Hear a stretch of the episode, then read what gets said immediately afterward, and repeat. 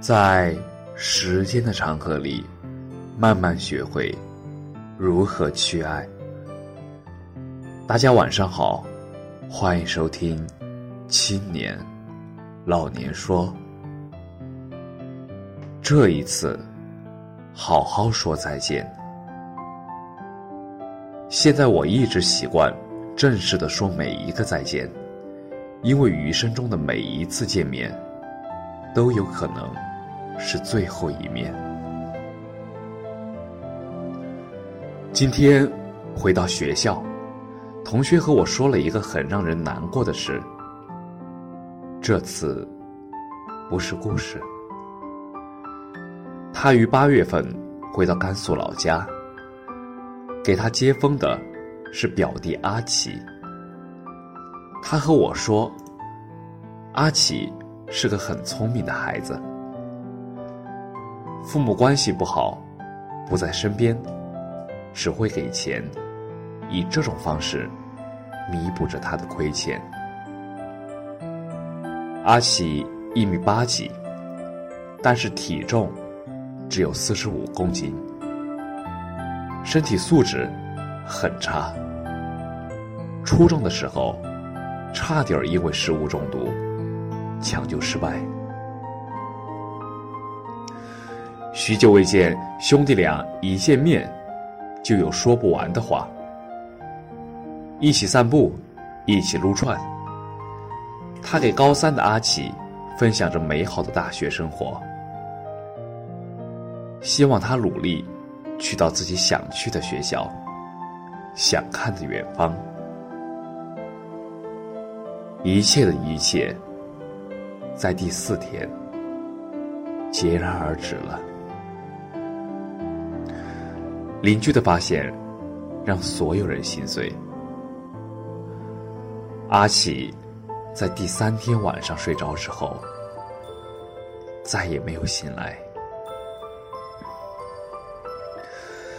他再见阿启时，已经是第四天。进屋时，腿都软了，眼泪瞬间崩溃。只见阿启静静的躺在床上，蜷缩着他的身子，戴着耳机，皮肤烧黑，一动不动的。他走了。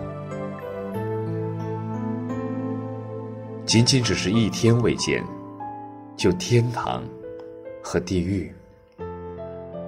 法医说，前天晚上阿启发烧了。这个孤单的孩子选择了戴上耳机，用睡眠来抵挡。这个体弱的孩子，他以为睡着了就好了。可是这一觉啊，就再也没有醒来了。同学和我说，他心里难受。也许第三天晚上，他去找阿奇，就不会发生这种事情。一切的安慰都显得苍白。我一口一口的说着。这不怪你。我们这一生要遇到多少人，失去多少人？这个世界变化太快了，每一次见面，很有可能就是最后一面。五年前，我高中，父亲病重，中午。回家吃饭时，他躺在床上，虚弱无比，奄奄一息。我临走前和家里人商量，下午就不去了吧。但最后，我还是去上课了。走时，我看着父亲说：“爸。”我去上课了。他歪过头，看着我点了点头。我记得他深邃的眼神，却无光。这一面就是最后一面，这一眼一眼万年，这一次好好说再见，晚安。